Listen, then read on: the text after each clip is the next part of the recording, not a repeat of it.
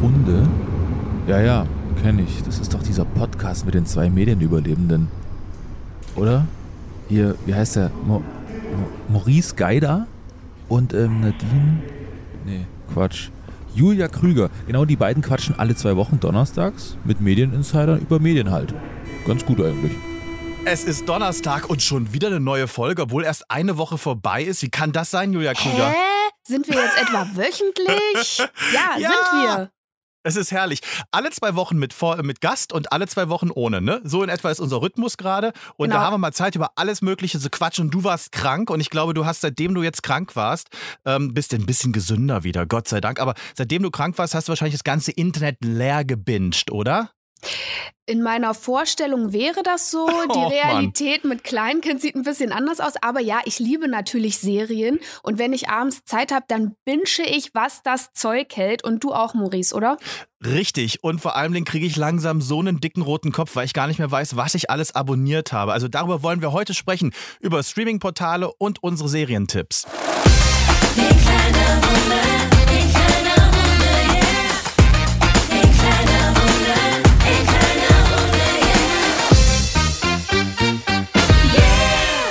du hast es gerade schon so ein bisschen angedeutet. Welche Streaming-Portale hast du denn alle abonniert? Soll ich jetzt hier einen Vortrag halten? Jetzt ernsthaft? Es sind sehr, sind, sehr viele. Sind es so viele? Es sind so viele und ich verliere den Überblick, Julia Krüger. Also pass mal auf. Also Netflix, Amazon Prime habe ich eh, obwohl ich es nie so richtig abonniert habe, aber irgendwie ist es da. Disney Plus, dann RTL Plus, Wow, Paramount Plus und Discovery Plus. Oder Wow. Plus. Okay, Und das nutzen ist tue echt ich auch viel. noch Join, aber auch erst seit dieser Woche. Also da zahlst du auch ein Abo. Nee, ich gucke Join mit Werbung. Aber es ist ja alles so kompliziert geworden. Ich habe jetzt die letzten Stunden versucht, mal alles für euch und für dich herauszurecherchieren, wie was funktioniert. Ich hoffe, wir kriegen das alles auf einen Nenner hier heute. Ey, das ist, ich sag's dir, wirklich, es ist in den letzten Jahren so verdammt kompliziert geworden, weil immer noch eine Streaming-Plattform dazugekommen ist. Ich habe übrigens genau dasselbe wie du, außer äh, Paramount Plus habe ich noch nicht und Discovery Plus auch nicht, aber ich habe noch Apple TV und äh, Oh, wow, das haben wir auch noch. Wow, habe ich Ah. aber tatsächlich jetzt vor kurzem erst gekündigt, weil das, ich finde es gut, wenn man das monatlich kündigen kann.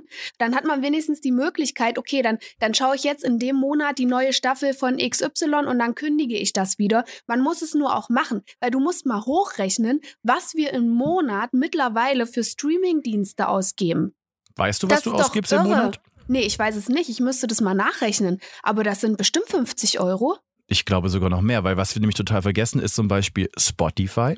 Oh ist ja, auch ein stimmt. Streamingdienst. Richtig. Gibt es da auch Und nochmal das Kohle ist alles so aus? teuer geworden auch, ne, finde ich. Ja, ja, also ich habe eine interessante Zahl. In Deutschland, laut der letzten statistischen Untersuchung, geben im Monat der durchschnittliche Deutsche zwischen 30 und 49 Jahren gibt 17 Euro und 10 Cent für kostenpflichtige Streamingdienste aus.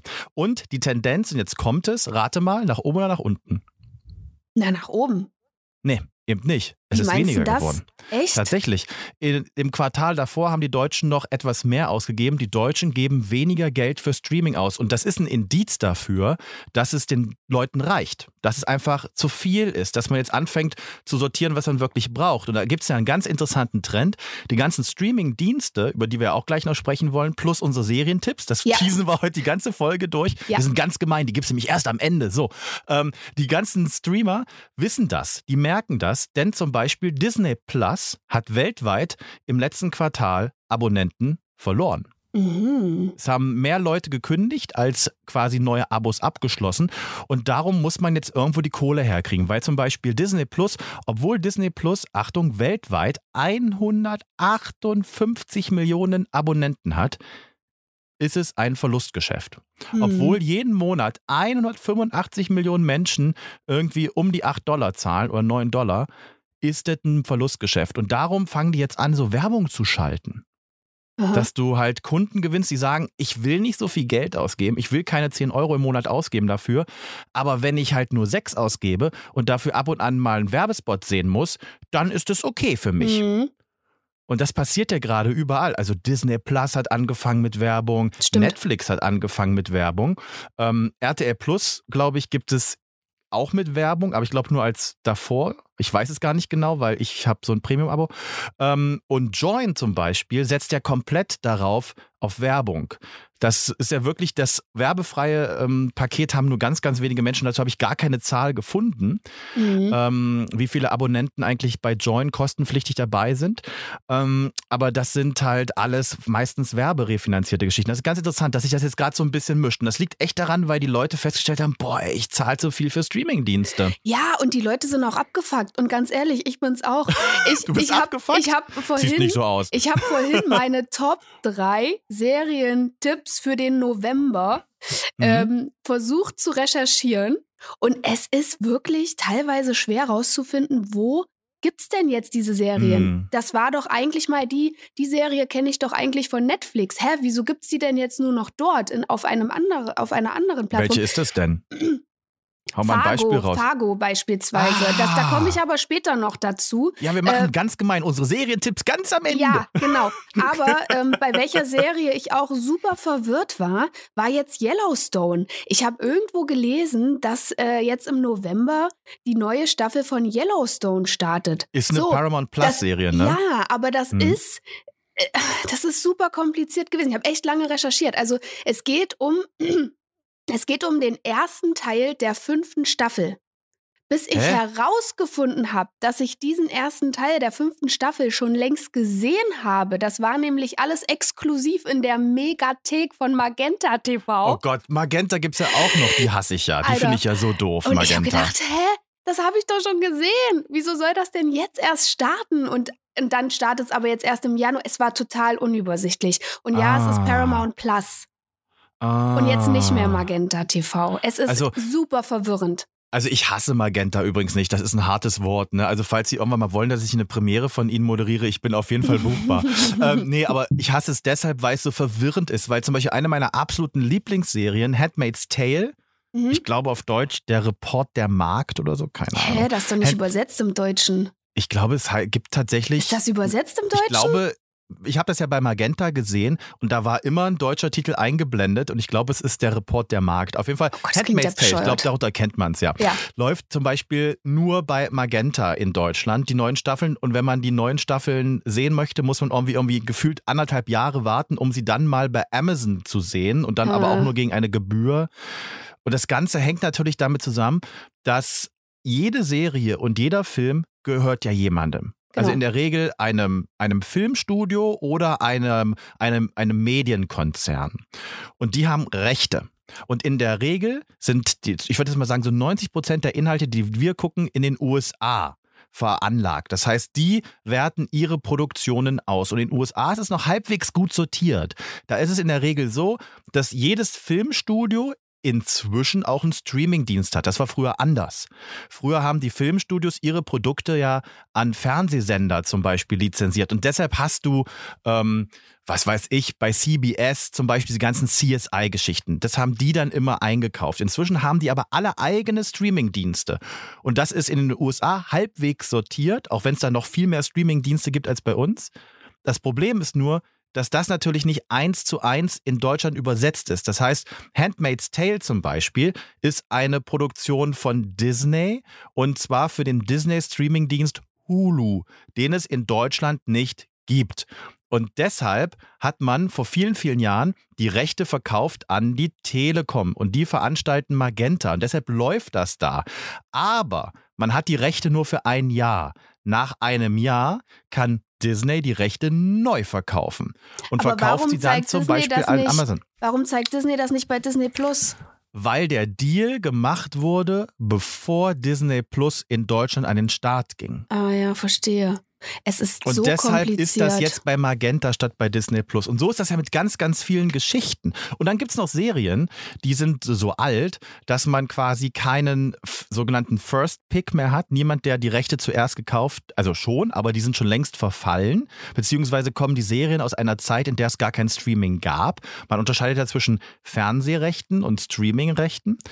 Darum ist zum Beispiel Friends gefühlt auf jeder Plattform verfügbar. Aber Friends war teilweise bei Netflix nicht mehr da und war nur noch bei Amazon Prime zu haben.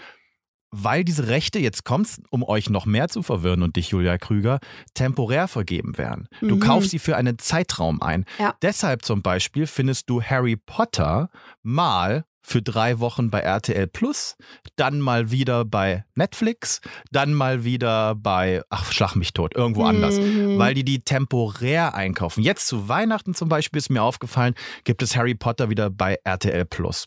Hä, aber läuft Harry Potter nicht permanent in Sat 1?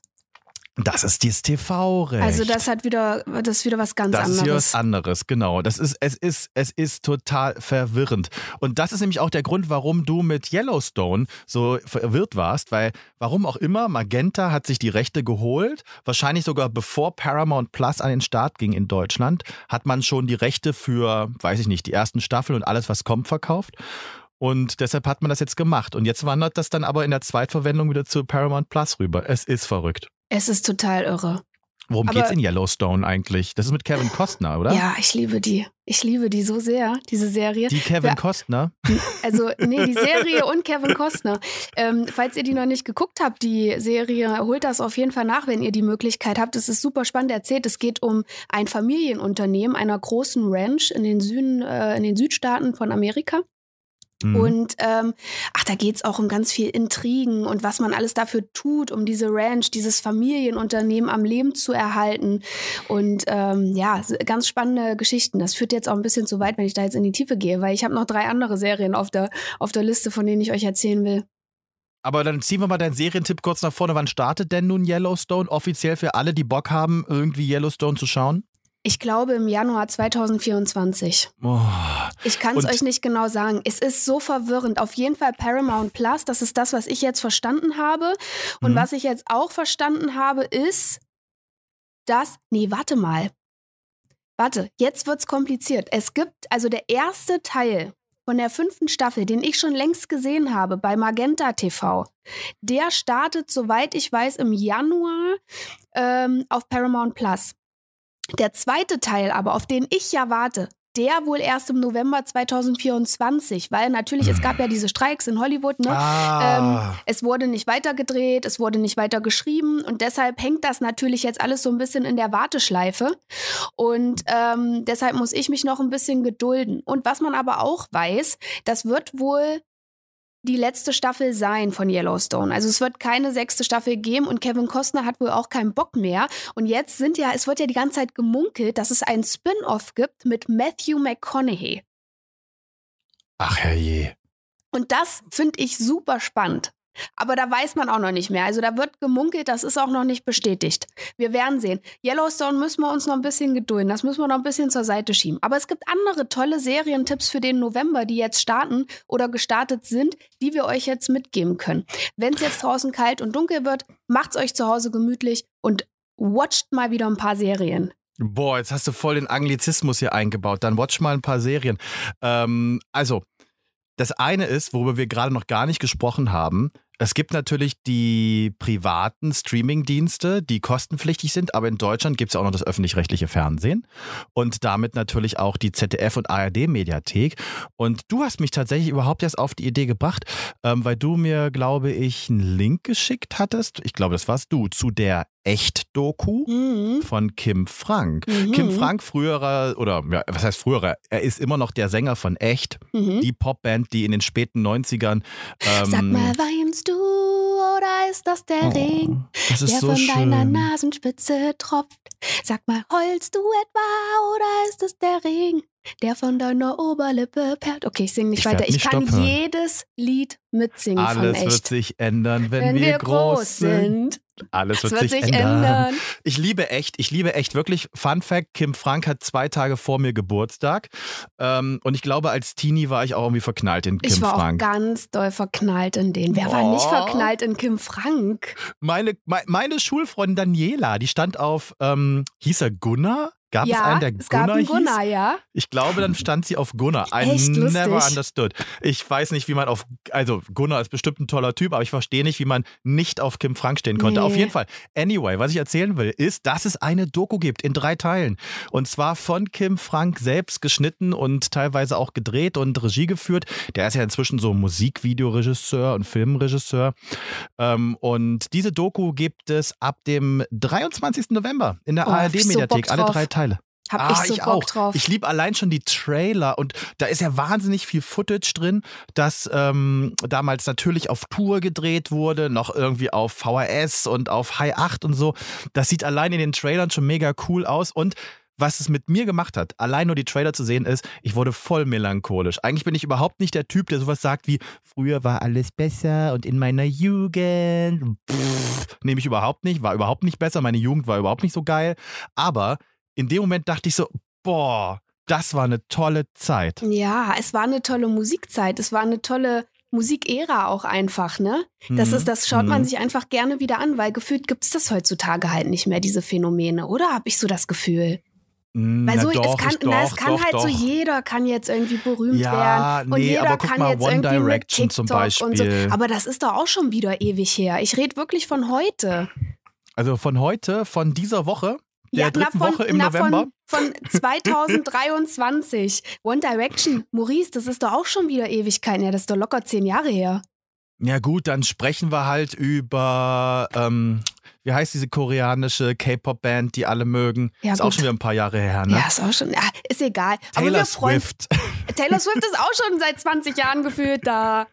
Das Ja, ist eine es andere ist- Zeit, aber alles, was Ich- jetzt ja, es kommt, ist- ist, so also es- gefühlt ohne, ohne Zauber, habe ich so das Gefühl, weil es irgendwie gefühlt jeder kann. Machen Ja, das kann. stimmt schon. Das stimmt kann. schon. Ja, also pass auf. Dann schreibt ihr auf, 23. November. Und das Schöne ist, es ist in der ARD-Mediathek. Und wohl bei Kosten, genau, es ist kostenfrei, beziehungsweise abgedeckt über den ähm, Rundfunkbeitrag, den ihr alle fröhlich, fröhlich bezahlt, Mhm. weil er für eine gute Sache ist. Ähm, und ähm, also wer 17,10 Euro im Monat ausgehen kann für Streamingdienste, der kann auch 17 Euro ausgeben oder 18 Euro für die öffentlich-rechtlichen Programme, Ja. finde ich. Na klar. Und auf jeden Fall, da ist es verfügbar. Und wo wir einmal dabei sind, ich wollte ja noch ein paar Zahlen rausdroppen, Julia Krüger, bevor du jetzt die Maurice nächst, Geider. deinen nächsten Serientipp rausbringst. Was denkst du denn, ist der in Deutschland am meisten abonnierte Streamingdienst? Jetzt ohne Spotify. Jetzt ohne Spotify. Na, ich würde jetzt mal gefühlt sagen Netflix. Ah, du bist gut. Na, jeder hat doch Netflix. 35 Millionen Abonnenten in Deutschland. Mhm. Das, Das, ist schon eine schon gigantische gedacht. Zahl. Das ist Übrigens krass. gefolgt von, ähm, also die Zahlen sind ein halbes Jahr alt, ähm, stellen wir euch auch in den Shownotes zur Verfügung. Gefolgt übrigens von Amazon mit 14 Millionen. Aber spannend ist, wenn man guckt, welche Streamingdienste gerade neu abonniert werden. Also Leute, die sagen, ich habe noch kein Abo oder so, ich hole mir das jetzt. Was denkst du, wer führt da? Oh, das ist schwer. Disney, nee, Disney hast du gesagt nicht, das ist ja zurückgegangen. Also die wahrscheinlich nicht.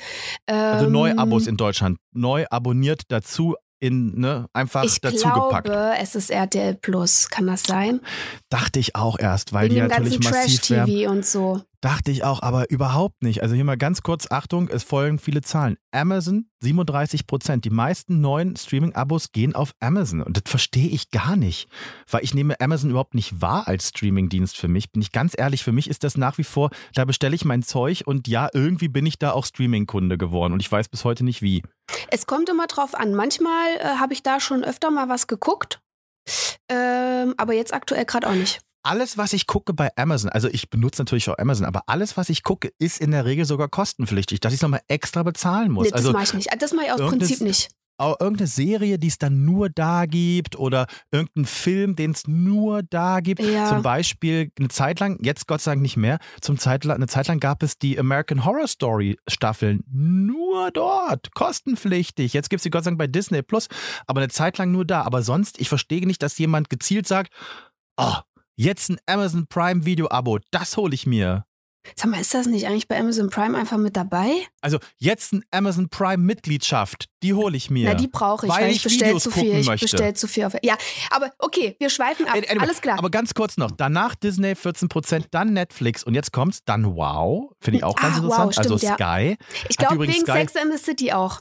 Stimmt, das kann echt sein. Ja. Sky übrigens 4,6 Millionen Abonnenten in Deutschland ähm, fürs klassische Sky, dann The Zone und dann Paramount Plus und erst dann RTL Plus mit 3,4 Prozent. Gut, da spielt Fußball natürlich auch eine große Rolle, ne?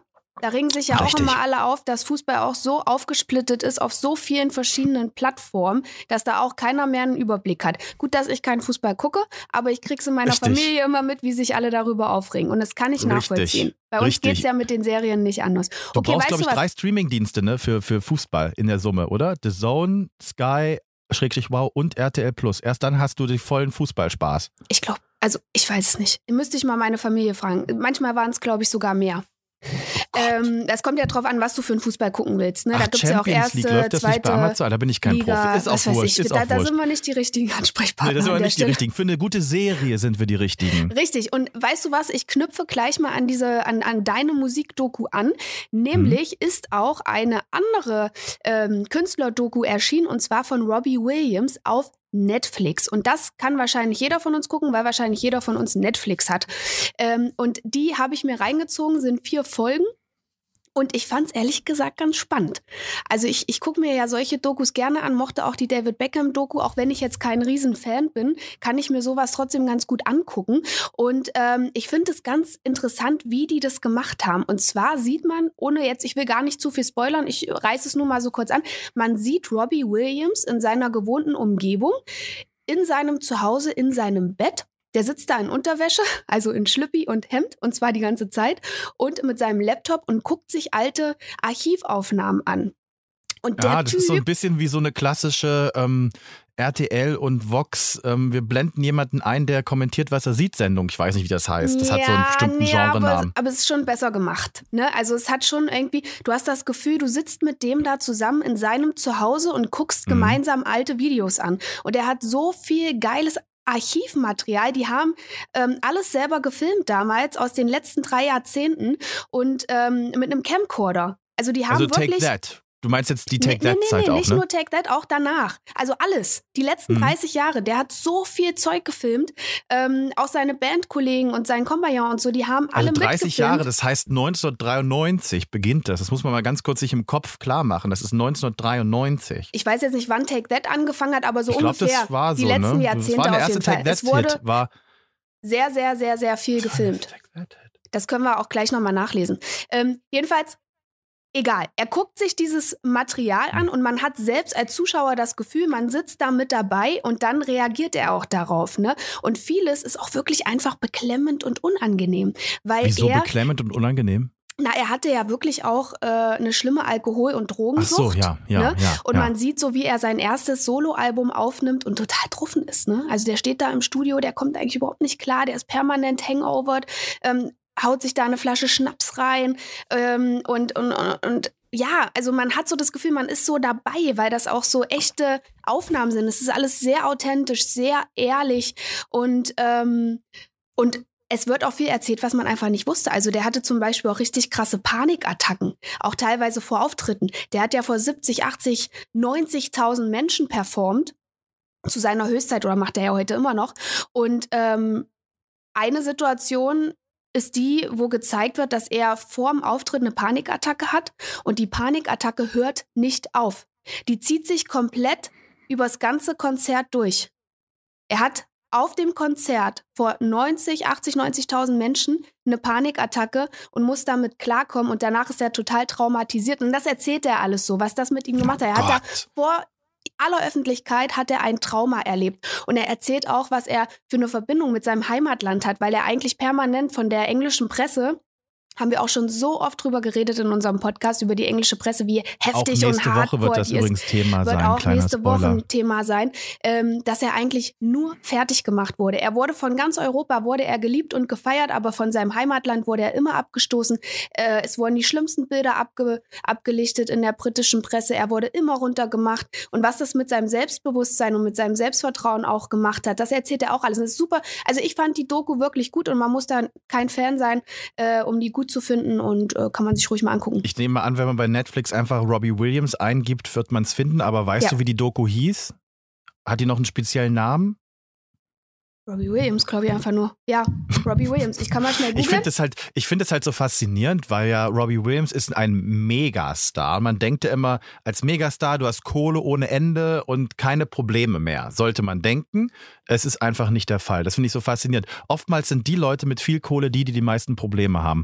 Das finde ich schon faszinierend irgendwie. Ja, total. Sie heißt übrigens einfach nur Robbie Williams. Ah, okay, okay, okay, ja. okay. Es sei denn, du hast ähm, Freunde wie die von Kim Frank in der Echt-Doku. Entschuldigung, ich nochmal Werbung Der hat bestimmt auch harte Zeiten durchgemacht, der Kim Frank. Natürlich, natürlich, also natürlich. Berühmtheit ist äh, nicht immer nur toll.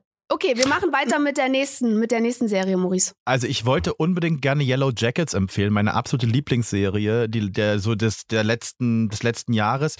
Ähm, aber die ist leider, da ist der Start auch tatsächlich dem Autorinnen und ähm, ähm, SchauspielerInnen Streik tatsächlich zum Opfer gefallen. Ähnlich wie, wie bei Yellowstone.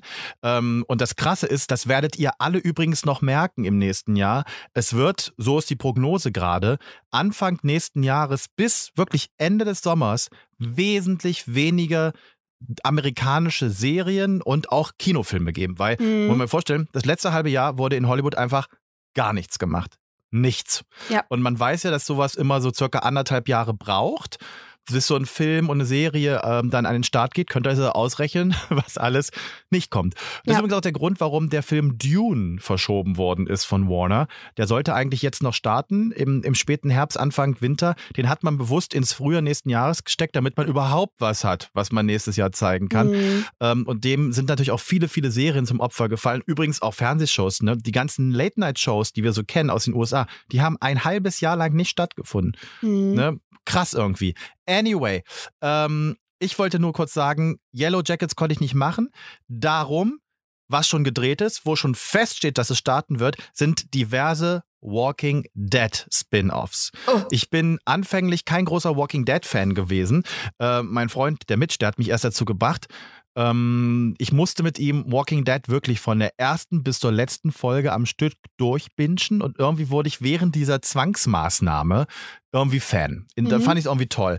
Und inzwischen gibt es drei Spin-offs, von denen ich zwei am spannendsten finde.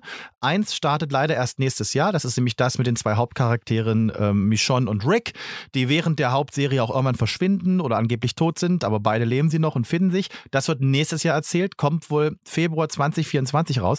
Aber was auch schon feststeht, ist, im Dezember diesen Jahres startet das Spin-off über Daryl.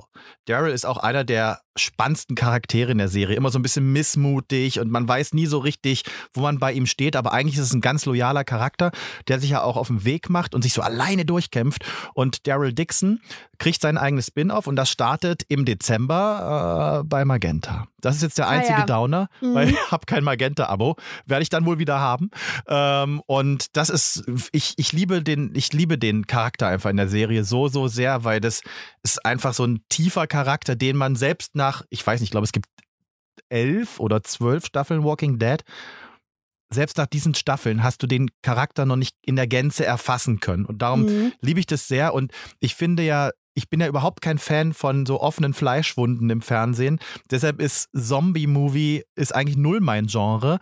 Aber ich liebe das bei Walking Dead, dass gegen Ende, viele Fans finden genau das doof, gegen Ende das nicht mehr so wichtig war. Diese mhm. Zombies, die einen angreifen, sondern war ja eher so, was passiert eigentlich mit der Welt, wenn die normale Welt nicht mehr funktioniert? Wie entwickelt sich die Zivilisation weiter? Das fand ich ja immer so spannend mhm. daran. Und darum bin ich ganz gespannt, wie das so ist bei Daryl, der jetzt raus in die Welt fährt und da wahrscheinlich so neue Sachen entdecken wird. Darauf freue ich mich sehr. Dezember ist Start bei Magenta. Ist wahrscheinlich auch ähnlich äh, wie The Last of Us, oder? Hast du das gesehen? Ja, genau. Last of Us ist ja auch genau so ein Thema. Ja. Gibt es bei Wow, genau. ähm, wo wir heute schon so bei Streamingdiensten sind. Ähm, und Last of Us ist, ein, ist eine ähnliche Idee, bloß schon ein bisschen weiter gesponnen, weil dort hat sich ja schon zivilisatorisch alles quasi gibt es ja sozusagen. schon eine Veränderung, genau. genau ja, und bei Walking Dead ist das noch so ein bisschen in den Anfangsstadien. Mhm. Und ich fand übrigens auch bei The Last of Us super, dass es eben nicht so viele offene Fleischwunden gab. Ja, ja, ja. Ähm, äh, auch sehr Großes. Thema für mich, offene Fleischwunden im Fernsehen. Mag ich ehrlich gesagt aber auch nicht so. Äh, du, wenn wir gerade schon äh, bei der Megathek, bei Magenta TV sind, schließe ich mich da einfach gleich mal an mit einer Serie, die da jetzt auch nächste Woche erscheint, am 22. November. Und zwar ist das die fünfte Staffel von Fargo. Mm. Liebe ich sehr. Ähm, ist wieder eine abgeschlossene Handlung. Ne? Also diese ganzen Staffeln, die spielen unabhängig voneinander. Die haben miteinander eigentlich nichts zu tun, aber es ist trotzdem immer so eine ähnliche Erzählweise, ein bisschen düster und kalt. Es spielt in North Dakota, glaube ich. Ich bin mir nicht ganz sicher, aber ist auch Doch, egal. Ich bin schon mal durchgefahren durch den Ort übrigens. Geil. Liebe ich. Ich freue mich da so doll drauf. Ähm, ist übrigens äh, mit John Hamm. John Hamm ist ein sehr attraktiver Schauspieler. Haben wir zuletzt erst in der letzten Staffel von The Morning Show gesehen Mm, mit Jennifer Aniston und. Reese Gibt's bei Apple. Plus? Gibt's bei Apple Plus? Richtig, da hat er den Milliardär Paul Marx gespielt. Auch eine tolle Rolle und auf den freue ich mich ganz besonders, weil den mag ich sehr als, ähm, als Schauspieler.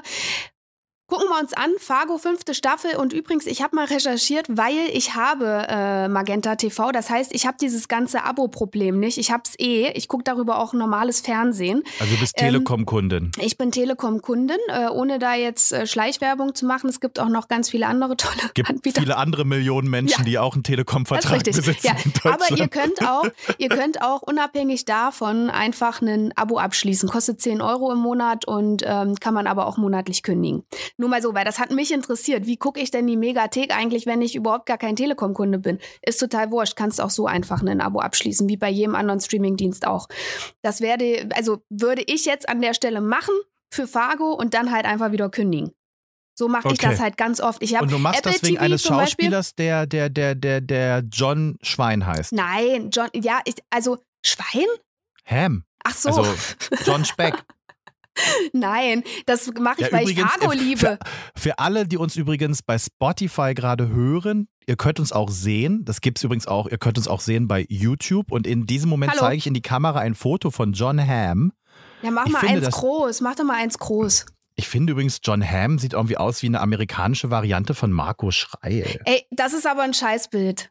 Nee, das ist ein Scheißbild. Ich suche ein besseres raus. Das, Das war ein Bild in einem gut- grauen Anzug vor einem roten Hintergrund. Ja, das ist aber alt. Der sieht gar nicht mehr so aus, glaube ich.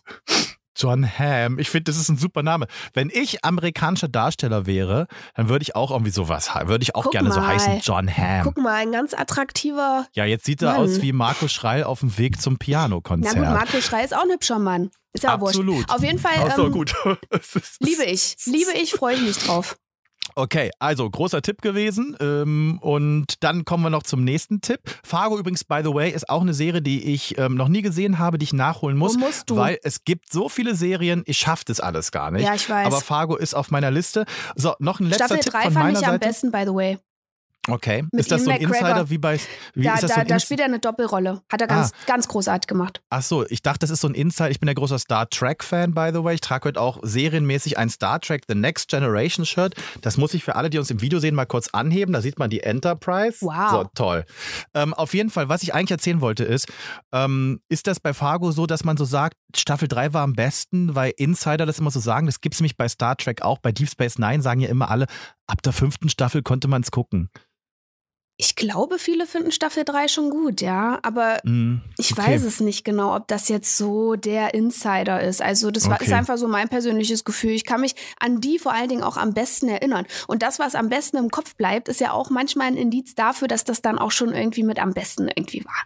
Beste Stimmt. Besetzung, bestes Storytelling und so. Ich fand das irgendwie cool. Ich muss mir das nochmal reinziehen. Ist auch schon wieder Jahre her, als ich das gesehen habe. Okay, Fargo. Und ähm, mein letzter Tipp ist, ähm, kein Serien, also doch, es kommt noch ein Serientipp. By the way, während meiner Recherche habe ich entdeckt, dass jetzt endlich The Squid Game Challenge, also die Reality-Show zur Netflix-Serie kommt, wo wirklich 100 Leute ähm, Spielchen spielen. Ich hoffe, sie werden nicht wie in der Serie ermordet. Ähm, startet am 20. November in Deutschland. Aber das ist nicht mein Tipp, das fiel mir nur auf, wollte ich droppen. Beavis and Butthead. Ich liebe Beavis and Butthead. Beavis Gibt's and das noch? Butthead. Gibt, ja, das ist die richtige Frage, Julia Krüger. Gibt's das noch? Und die Antwort ist ja.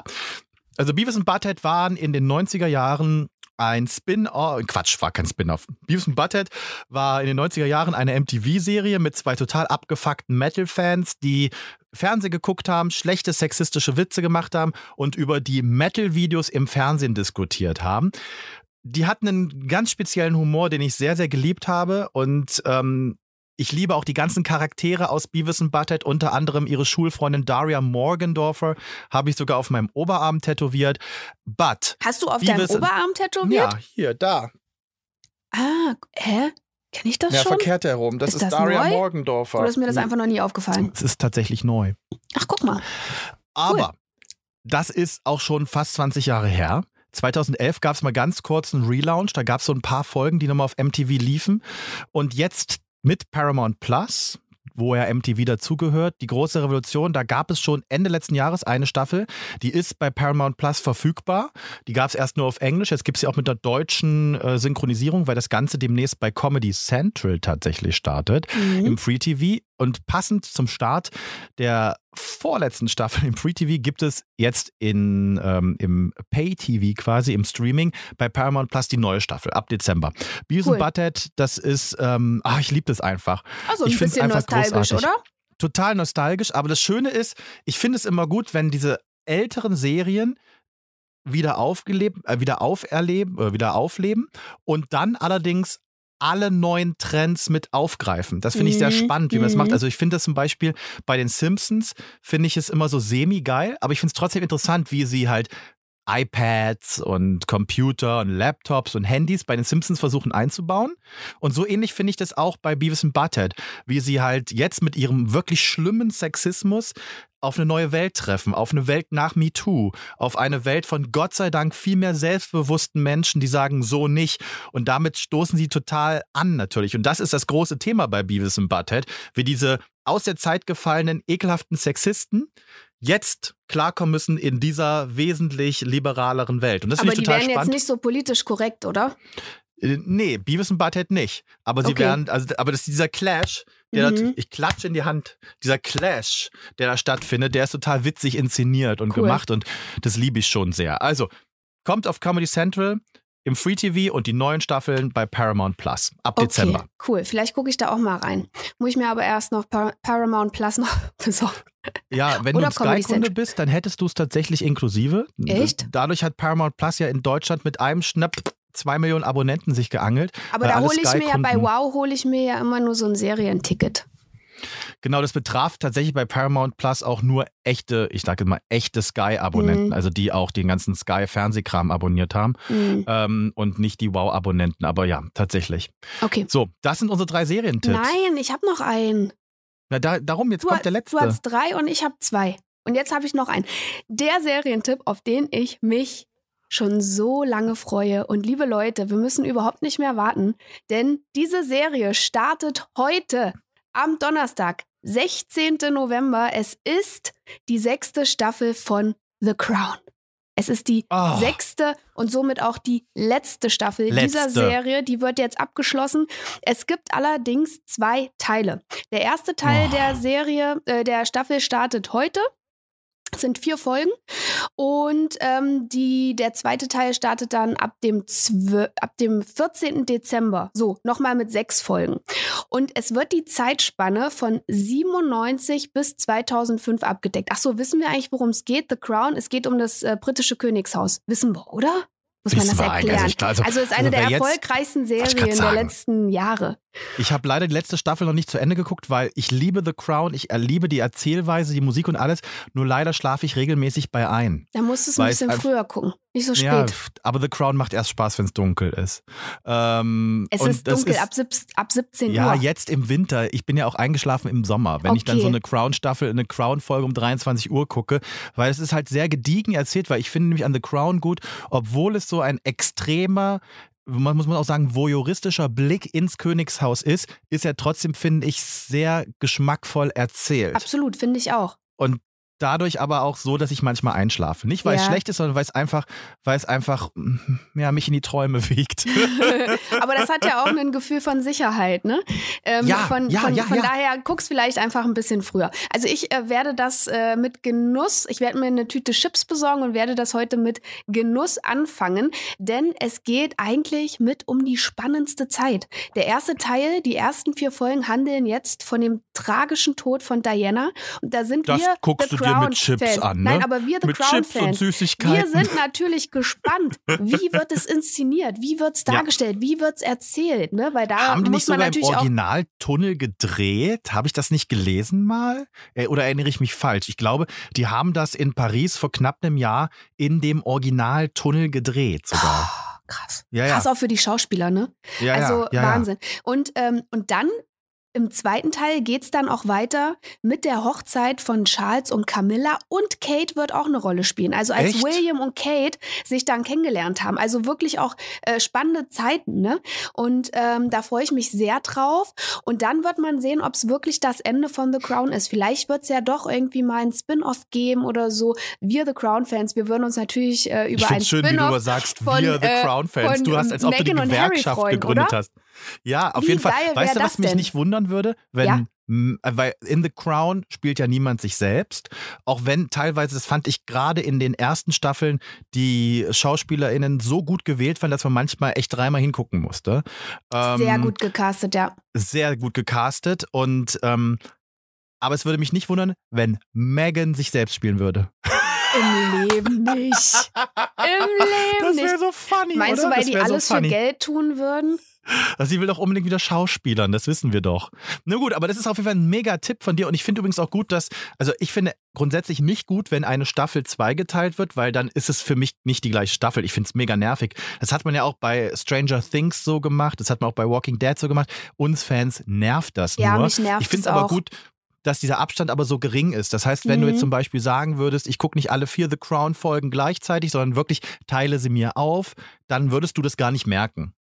Weil wenn, ne, das ist ja, ne, das ist ja dann Ja. jetzt vier Folgen und in einem Monat nochmal sechs, das würde man hinkriegen. Aber bei Stranger Things hat man das ja so mit einem, mit fast einem Vierteljahr wieder Pause ich habe gemacht. dann auch irgendwann keinen Bock mehr, ehrlich gesagt. Nee, das nervt also irgendwann mich. reicht's dann auch und dann bin ich auch raus Ja. aus der Story und eigentlich müsste ich dann nochmal von vorne anfangen. Ja, voll Aber- ätzend. Aber da ist es ja wirklich ein kurzer Abstand und da verkraftet man das auf jeden Fall. Und wie gesagt, ich habe da ewig drauf gewartet jetzt, auf diese, auf Ah. diese letzte Staffel und ich freue mich da jetzt richtig drauf. Zu Recht. Ich muss, wie gesagt, tatsächlich die Staffel 5, also die, dazu, die letzte, habe ich nur so halb. Also, ne, fehlen mir noch ein paar Folgen, das muss ich noch nachholen. Du sagst, jetzt wird's besonders spannend. Ich muss da sagen, ich fand die ersten Staffeln besonders spannend, weil da wurde so viel erzählt und erklärt aus dem Königshaus, dass wir aufgrund unseres Alters ja nie mitbekommen haben. Das stimmt, ja. Wo man dann auch so sagt, so, ach krass, wow, okay, sie war eigentlich, also wenn wir jetzt über die Queen sprechen, das ist ja ein Zufall gewesen, dass sie Königin wurde. Ja. Weil eigentlich, ne, wenn, er- wenn der Vater nicht und so weiter und so fort, wollen wir jetzt auch nicht zu viel spoilern, aber das ist total interessant gewesen, das mal nochmal so zu sehen, wie das alles entstanden ist, so dass ich jetzt ich habe den Tod von Diana schon mitgekriegt, da war ich Teenager ähm, und die Berichterstattung drumherum, das ist natürlich nochmal interessant, aber ich weiß da jetzt einfach viel, viel mehr drüber als über die alten Sachen. Das stimmt, Mal ja. gucken, wie ich es finden werde. Ich finde es aber spannend, deswegen, weil wir so viele ähm, Bilder und Videoaufnahmen aus der Presse einfach kennen, aus dieser Mhm. Zeit. Und deshalb Mhm. finde ich das so spannend zu sehen, wie setzen die das um? Ne, also wie, Mhm. wie, äh, wie, wie stellen sie es dar? Manchmal hat man ja das Gefühl, okay, die sind vielleicht eher auf der Seite von Diana oder sind sie doch eher auf der Seite von dem Königshaus. Also wer wird da äh, ins bessere Licht gerückt? Ne? Also das ist für mich schon spannend zu beobachten, Mhm. wie, wie sie, wo, für welchen Weg entscheiden sie sich? Das finde ich ganz spannend. Absolut, absolut. Also ich gucke es auch auf jeden Fall. Äh, Das ist vielleicht auch ein Tipp gleich für mich heute Abend. Ich mache mit der fünften Staffel noch zu Ende und dann geht es gleich weiter. Dann Mhm. habe ich nämlich überhaupt gar keinen Bruch mehr. Dann habe ich überhaupt gar keinen Übergang. Es geht dann ineinander über, weil ich kriege dann diese zeitlichen Abstand zwischen dem ersten und dem zweiten Teil der sechsten Staffel nicht mit. Aber Mach das mal. Schöne ist, Julia, Julia Krüger, du hast ja gerade einen mega Übergang geliefert, weil so ein bisschen königlich geht es ja bei uns nächste Woche auch weiter mit Sandra Heumann. Richtig, wir sprechen mit Sandra. Sie ist bunte Redakteurin und wir sprechen über Beziehungen, die hauptsächlich für die Öffentlichkeit geführt werden. Warum machen Promis das? Warum äh, lässt man sich auf so eine Fake-Beziehung ein? Was bringt das einem und ähm, fliegt das nicht irgendwann wieder auf? Genau das wird unser Thema sein nächste Woche Donnerstag mit der lieben Sandra von Bunte. Richtig, und das wird total spannend, weil die ja mega Royal-Expertin ist. Also sie kennt sich sowohl bei den Trash-Promis, äh, Promis, bei den Trash-Promis aus, die ja ihre Beziehungen für Shows wie Prominent getrennt, Ex on the Beach und weiß ich nicht was inszenieren. Und natürlich auch bei denen, die ihre Beziehung inszenieren für den Königshof oder für den Ja, Palast. und sie wird da schon so ein spannend. bisschen was droppen, ne? Also mal sehen, über welches Königshaus sie auspacken wird. Das werdet ihr dann Oh. nächste Woche Donnerstag hören. Aber vorher packen wir uns ein und wir hören uns in einer Woche wieder. Denkt daran, wenn es euch gefallen hat, wir freuen uns natürlich immer über Bewertungen. Wir machen es nicht unter fünf Sterne, da sind wir wie ein Luxushotel. ähm, äh, und fünf Sterne gibt's, könnt ihr überall machen, egal wo ihr uns hört. Ähm, und natürlich auch über Empfehlungen und lasst uns gerne auch ein Abo bei Instagram, bei Spotify auch, aber auch bei Instagram da, denn dort erfahrt ihr immer alles rund um die kleine Runde. So sieht's aus. Habt einen schönen Tag, habt noch eine schöne hm. Restwoche, viel Spaß beim Serien gucken und dann. Na, dir jetzt gleich viel Spaß mit The Woche. Crown. Ja, ich freue mich. Tschüssi. Tschüss.